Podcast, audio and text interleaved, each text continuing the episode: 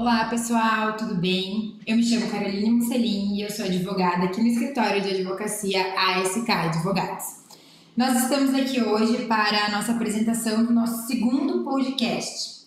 É um podcast jurídico que nós fizemos com certa periodicidade, visando apresentar informações jurídicas de forma lúdica para vocês. Hoje, então, o tema que nós vamos apresentar, ele vai ser discutido pela doutora Sabrina, especialista na área trabalhista aqui do escritório, e nós vamos falar sobre a vacinação e os contratos de trabalho.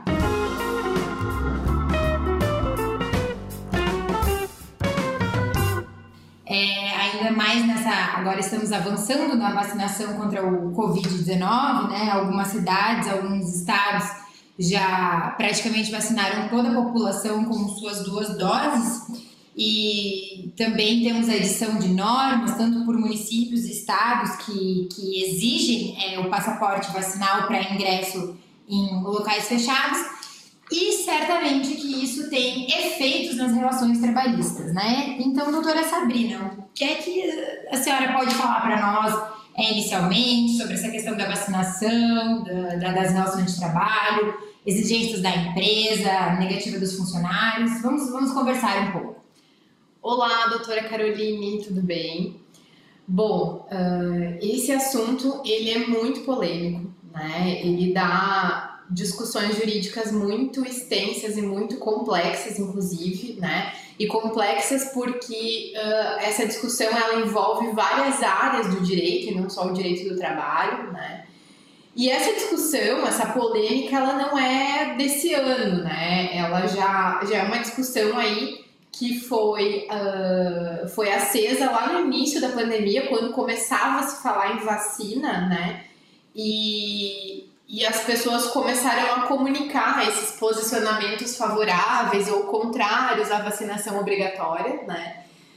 Tanto é que o assunto virou então tema de julgamento, né, com repercussão geral pelo STF, né? E a gente teve no ano passado o julgamento uh, dessa matéria pelo STF, né? Era a tese de repercussão geral número 100, 1113, para quem tiver uma curiosidade e quiser ler um pouco mais a respeito. Quando então o STF fixou o entendimento no sentido de que a vacinação obrigatória ela, ela é constitucional. Então, uh, por exemplo, essas ações que os estados e municípios têm tomado no sentido de uh, exigir o passaporte vacinal para acessar eventos sociais, né, uh, jogos, enfim, essas atividades, não poderia se configurar um ato de, de de restrição da liberdade né, do direito de ir e vir, mas sim um, um, um ato uh, constitucional, no sentido de que isso sim pode ser exigido, né? E que essa vacinação pode ter sim esse caráter obrigatório. Era isso que eu ia complementar. Então, essa, a vacinação ela é obrigatória, né? Ela é obrigatória de fato. Sim, ela é obrigatória num sentido amplo, né? Uh, num, sentido, num sentido de validar aqueles atos que usam uh, o conceito da obrigatoriedade da vacinação como justificativa, né? Mais nesse sentido.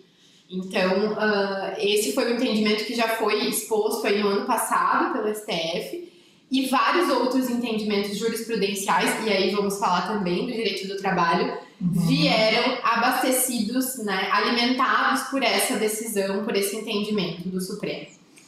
Então, como a gente falava antes, não tem né, como não pensar nos reflexos no direito do trabalho, nos contratos de trabalho para essa exatamente, questão. Exatamente. Como é que fica essa questão dessa então obrigatoriedade é, nas relações de trabalho, na, na, nas empresas, é, na negativa daqui a pouco de um funcionário é, vacinar e, consequentemente, não ter a apresentação desse passaporte vacinal, é, o funcionário pode se negar a essa vacinação, quais são as consequências, existem consequências acaso haja essa negativa, como é que se dá essa relação? Bom, a resposta para essas perguntas é aquela que os advogados mais gostam de dar e que as pessoas menos gostam de ouvir, que é depende, né? Então, depende de muitos fatores depende de muitas condições, né? Antes da gente falar nessa questão da justa causa, eu penso que é importante uhum. a gente falar do que é a justa causa, né? Tá. Como que ela se dá, quando ela acontece, né? Então a justa causa ela é uma forma de encerramento do contrato. Ela pode se dar para o empregado ou pelo empregado, inclusive, que é o que a gente chama de rescisão indireta do contrato, quando uh, é o empregado que dá que dá a iniciativa de encerrar o contrato por uma falta do empregador. Então, a justa causa ela sempre vai acontecer por uma falta grave, seja do empregado ou seja do empregador, né? Como aqui a gente está falando mais pelo olhar uh, na perspectiva da falta do empregado, né? Eu vou me ater a esse conceito. E a justa causa em si, ela tem previsões taxativas, como a gente chama, né? Uhum. Uh, ou seja, o artigo 482 da CLT, que prevê o encerramento do contrato por justa causa, traz hipóteses taxativas de quando esse contrato pode ser encerrado por justa causa do empregado. E por que, que elas são taxativas? Porque a justa causa, ela é a última rácio do contrato, do encerramento do contrato. Ou seja, ela é a última possibilidade, ela é a última penalidade, quando não há mais outra forma de sustentar ou de encerrar o contrato. Se aplica então a justa causa para o empregado, porque ela é a medida mais prejudicial. Ela mais é grave, né? Exatamente, ela é a medida mais grave de encerramento do contrato. Então, dito isso, a gente tem que ter, e a gente, eu falo aqui em nome dos empregadores, tem que se ter muita cautela, muito cuidado e muita sensibilidade em aplicar esse instituto, né? Não, não é muitas vezes na rotina de RH a gente se depara com um anseio uh, dos profissionais dessa área em receberem respostas objetivas e pré-determinadas que possam assim ser replicadas de maneira padronizada para os outros casos. E infelizmente não tem como, não dá para se fazer assim. A justa causa ela tem que ser artesanalmente construída caso a caso, dependendo das condições de cada situação. E muitas vezes uma situação que parece que não seria justa causa, às vezes é, e também o contrário. Né? Então, dito isso, a gente já começa com cautela nesse assunto. Né? E aí, trazendo ainda, somando a isso, um, uma, uma, um elemento tão polêmico que é a, obriga a obrigatoriedade da vacinação, a gente tem uma situação ainda mais delicada. Né? Uhum. Então, assim, falando da questão jurisprudencial, de como os tribunais, como a Justiça do Trabalho, né, o STF e até mesmo os órgãos administrativos têm se posicionado nesse sentido, nós temos decisões expressamente para todos os lados. Em primeiro grau, se encontra de tudo. Se encontra decisão que valida, se encontra decisão que reverte a justa causa, entendendo que ela é discriminatória. Diante da recusa da vacina, isso? Exatamente. Tá.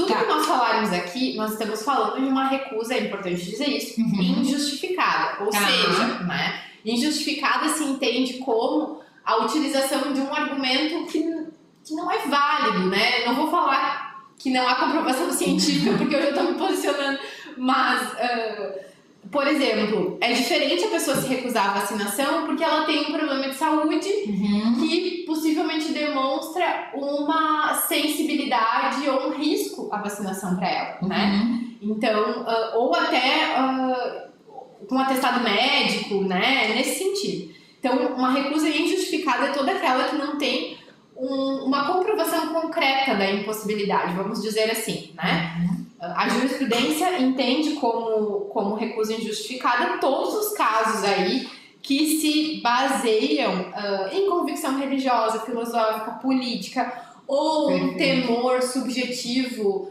uh, muito grande em relação à vacina, aos reflexos da vacina, enfim. Uhum. Nós temos aí descortinando esse tema, a gente tem inúmeras outras polêmicas né, de toda ordem, então Exatamente. vamos entrar nesse mérito. Exatamente.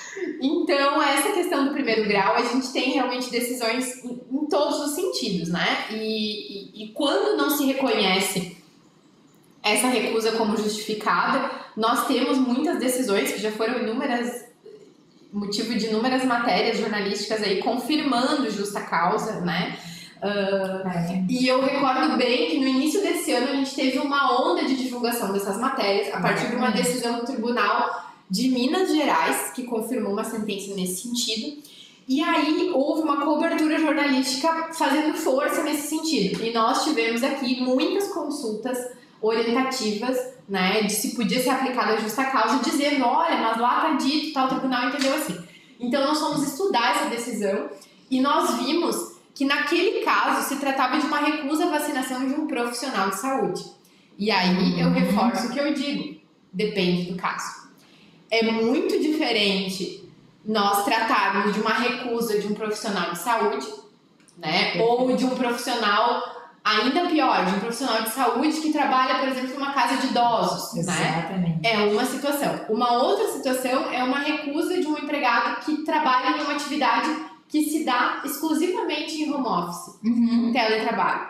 É muito diferente. Exatamente. Então, isso tudo tem que ser sopesado nessa hora. A análise do caso concreto, né, que a gente sempre fala. Isso, exatamente. Então, todas essas variáveis que envolvem cada situação é que vão determinar qual o melhor caminho que a empresa pode tomar nesse caso. Né? Tá. Uh, e é nisso que os tribunais têm se baseado, exatamente na análise do caso concreto. Tá? Uhum. Em relação TST, que é o nosso Tribunal Superior do Trabalho, né, uh, que é o órgão máximo de, de revisão das decisões uh, dentro do Justiça do Trabalho, há uma tendência a se reconhecer as demissões por justa causa quando houver negativa injustificada da vacinação. Uhum. Ainda não há um entendimento completamente alinhado, ainda não há nenhuma tese firmada através de uma súmula ou qualquer outra normativa interna, mas existem já uh, manifestações individuais dos ministros, inclusive a ministra presidente tem uma posição específica e favorável à demissão uh, por justa causa nesses casos, né? Uhum. Mas nós temos outros ministros que já emitiram posições pessoais, até que não foram uh, nos processos, nos julgamentos, contrários, dizendo que não, que isso seria, que poderia sim configurar um ato discriminatório. Então, o TST, nós ainda não podemos dizer qual é o posicionamento definitivo, né? Uhum. Mas existe essa tendência. E aí, Além, aí temos o STF, que nós já falamos, né, da repercussão geral do ano passado, aí a 1103, que já se posicionou. E nós temos as questões administrativas que recentemente criaram uma celeuma nessa discussão. Já né? nesse último final de semana? Assim, Isso, agora no, no, último dia primeiro. É. A gente tinha uma nota técnica que é do MPT. O MPT é o Ministério Público do Trabalho.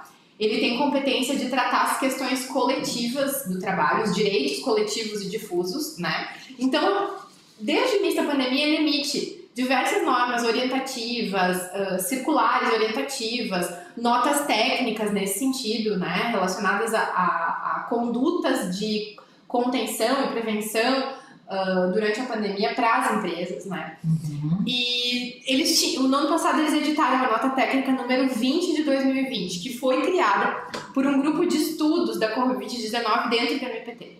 E nessa nota técnica, eles se posicionavam e reforçavam a obrigatoriedade da vacinação e validavam as demissões por justa causa nesses casos. Então, muitas empresas se pautavam por essa nota técnica, algumas decisões judiciais, inclusive, vêm se pautando e já se pautaram por essa manifestação. No entanto, como eu disse agora no último dia primeiro, nós tivemos a emissão uh, de uma portaria, que aí é do Ministério do Trabalho, que é diferente, né? O Ministério Público do Trabalho é diferente do Ministério do Trabalho. O Ministério do Trabalho trata das questões administrativas, do descumprimento administrativo, das infrações administrativas, aplica multas, né? Essa é a característica do Ministério do Trabalho. Ele emitiu então essa portaria 620, agora no último dia primeiro, aonde ele entende que exigir do empregado o comprovante de vacinação seja para a contratação ou seja no decorrer do contrato, é ato discriminatório. Uhum. Além de também reconhecer como ato discriminatório o encerramento do contrato por essa razão. Inclusive, não diferenciando a justa causa da demissão sem justa causa. Uhum. Então, é um, um, entendimento em sentido absolutamente contrário ao do MPT, uhum. né? E que, querendo ou não, vai orientar as fiscalizações administrativas que ele tem a competência de fazer. Mas eu tenho uma pergunta. Essa portaria, ela não possui efeito de lei, né? Ela não se sobrepõe, por exemplo, ao que diz a legislação, ao entendimento dos tribunais superiores, né? Não é uma orientação dos tribunais superiores. É uma, é uma orientação para as empresas seguirem, não é definitivo isso, não é uma verdade absoluta, a empresa que não seguir essa portaria pode ser penalizada de alguma forma, pode sofrer alguma, é, algum processo trabalhista por não observar esta portaria. É, o que, que acontece? Ela não tem não força de lei, né? Dentro da hierarquia das normas legais que existe no, no ordenamento jurídico brasileiro, ela não tem força de lei. No entanto, administrativamente, ela tem validade e enquanto ela não for uh, de, desconstituída por alguma decisão judicial, né? Uh, ou revisada, ela continua valendo no âmbito administrativo, né? E, inclusive, já já, já eclodiu aí uma discussão no sentido da constitucionalidade dessa norma, porque ela, nesse caso, ela vai uh, no caminho contrário da, do entendimento do STF, que é o órgão máximo para avaliar as questões constitucionais.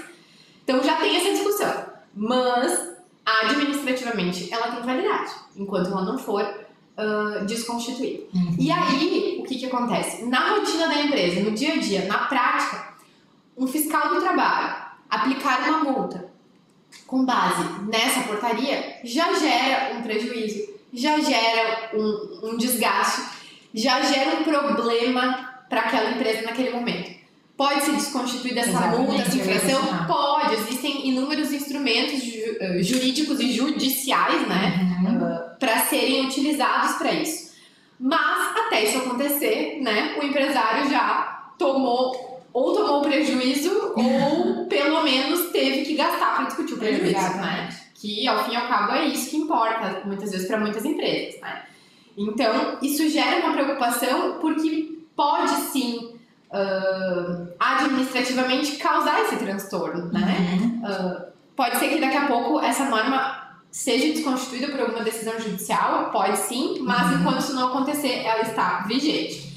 Então, isso reforça a cautela que eu já trazia lá no início em relação à justa causa. Uhum. E considerando é, essa insegurança jurídica, esses posicionamentos dos órgãos em sentido diverso e contrários, é, antes então do empregador ele é, decidir rescindir um contrato por justa causa, ele tem outros meios, outras formas de não exigir a vacinação, mas de punir esse empregado que se negue a vacinação de alguma forma, ou até, enfim, para fomentar de fato a vacinação, para a gente acabar logo com, essa, com a pandemia, enfim, diminuir aí, ainda mais os números de casos e voltarmos à vida normal. Existe uma, uma forma do, empregado, do empregador, então, é, atuar nesse sentido? Bom, uh, um, uma posição que é unânime, tanto nos órgãos judiciais como nos órgãos administrativos, é no sentido de que a empresa tem o dever legal e deve cumprir então com ele, no sentido de informar os empregados sobre a vacinação, esclarecer dúvidas, né? Facilitar, fazer campanhas nesse sentido, né? Então, essa primeira atitude, né, de prevenção, de informação, de facilitação da vacinação, ela necessariamente tem que ser adotada, independente do caminho que seja escolhido lá se for o caso de uma justa causa ou não, né? Então, quando houver uma recusa dentro do quadro, do quadro dos empregados que seja injustificada, a empresa tem que, antes de aplicar qualquer penalidade prevista na lei, ela tem que informar. Informar, uh, uh, fornecer os meios possíveis para a pessoa tirar as dúvidas, seja com uma consulta médica, seja com uma orientação mais técnica de outro profissional. Então, esse é o primeiro passo primeiro degrau dessa subida é informar e facilitar o acesso. Né? Uhum. Né? Se mesmo diante disso o empregado mantiver a recusa, é possível se utilizar de uma advertência, que é a primeira penalidade menos gravosa, né? Uh, nesse sistema de gradação das penas que a CLT prevê. Então, primeiro advertir, dizendo que formalmente, né, em outras palavras, que Caso a pessoa não, não, não mude esse posicionamento, não adeque a sua conduta uh, ao que é o, o melhor recomendado, ela vai ser, está sendo advertida por isso e pode vir a ser suspensa, inclusive, né? E no último grau, então, demitida por justa causa. Então, passado essa, esse primeiro degrau, se ainda assim não houver uma alteração, pode-se aplicar uma suspensão. Inclusive, mais de uma vez até, né? Uhum. E aí, havendo esse posicionamento ainda, né, que se mantiver essa conduta, essa conduta aí sim, uma última possibilidade se chegaria numa justa causa. E eu ainda tenho um posicionamento meu, né, uhum. particular, no sentido de que apenas a recusa à vacina não pode ser um motivo para justa causa. Eu entendo, dentro da minha convicção jurídica, de que tem que se conjugar essa conduta com outra conduta que prejudique as normas de saúde e segurança que devem ser observadas pela empresa no combate à pandemia. Por exemplo, o empregado se recusa injustificadamente à vacina e, além disso, ele desrespeita o uso de máscara, álcool gel, distanciamento, né? Uhum. Então, tem que haver uma conduta dele de descumprimento dessas normas de maneira geral, para que fique evidenciado o descomprometimento dele com as normas de segurança, uhum. né, de combate à pandemia. Até porque, segundo a CLT, mais precisamente o artigo 157 da CLT, é dever da empresa cumprir e fazer cumprir as normas de saúde, segurança e medicina Exatamente. do trabalho. Tá? Uh, e que ela tem que, inclusive, adotar todas as medidas que são determinadas aí pelos órgãos competentes nesse sentido. Em contrapartida, segundo o artigo 158, é dever dos empregados colaborar com, essa, com, com esse cumprimento, com essa promoção das medidas e cumpri-las. Uhum. Então, aí nós estaríamos, de fato, numa falta prevista na legislação, né? que além de uma recusa, ele descumpre essas medidas de segurança. Penso e me posiciono no sentido que, de que nesses casos nós temos sim uma, uma situação muito mais concreta e muito mais próxima da gravidade que representa a justa causa. Uhum. Então, a cautela ela tem que ser nesse sentido, no sentido de verificar a melhor medida para cada caso, né? Uh, e também criar essa, essa sensibilidade de trazer as medidas e as penalidades de forma proporcional a cada situação. Né? Isso é uma regra que não falha, né? ela sempre vai ser bem interpretada nesse sentido. Uhum. Então, doutora Sabrina, para finalizar, eu acho nessa nossa rica discussão, é, informações muito válidas aí para as empresas, e não só para as empresas, mas também para os colaboradores das empresas, né? É, na dúvida, eu acho, da, da, tanto as empresas, os diretores, quanto o setor de, de RH, o que eles devem fazer? Procurar a orientação de um profissional jurídico, né? Exato. Do seu, do seu escritório de advocacia, do seu setor jurídico, é, que vá orientá-los da melhor forma. É lógico que o posicionamento que nós trouxemos hoje aqui pode ser um, como que o posicionamento do, do, do, do profissional que atue nessa na, na, no setor jurídico da empresa pode ser outro, né? Não Exatamente, sim. Mas eu acho, eu penso que é importante estar sempre atento a essas atualizações jurídicas aí, essas é. decisões dos tribunais superiores e buscar a melhor orientação, sempre com um profissional habilitado, capacitado, é. para tirar as dúvidas. É Algum recado final para nos dar? Alguma dica ainda para finalizar esse, esse bate-papo? Só reforçar a necessidade de sempre se consultar, né? Até porque quando a gente conhece os riscos de determinadas escolhas é muito mais fácil de tomar uma decisão, né? E até prevenir, né? É, a gente toma uma decisão muito mais consciente e fica muito mais tranquilo com o que pode acontecer. Exatamente. Então tá, pessoal, por hoje é isso. Muito obrigada por terem nos ouvido até aqui. Aguardamos vocês no nosso próximo podcast. Até mais.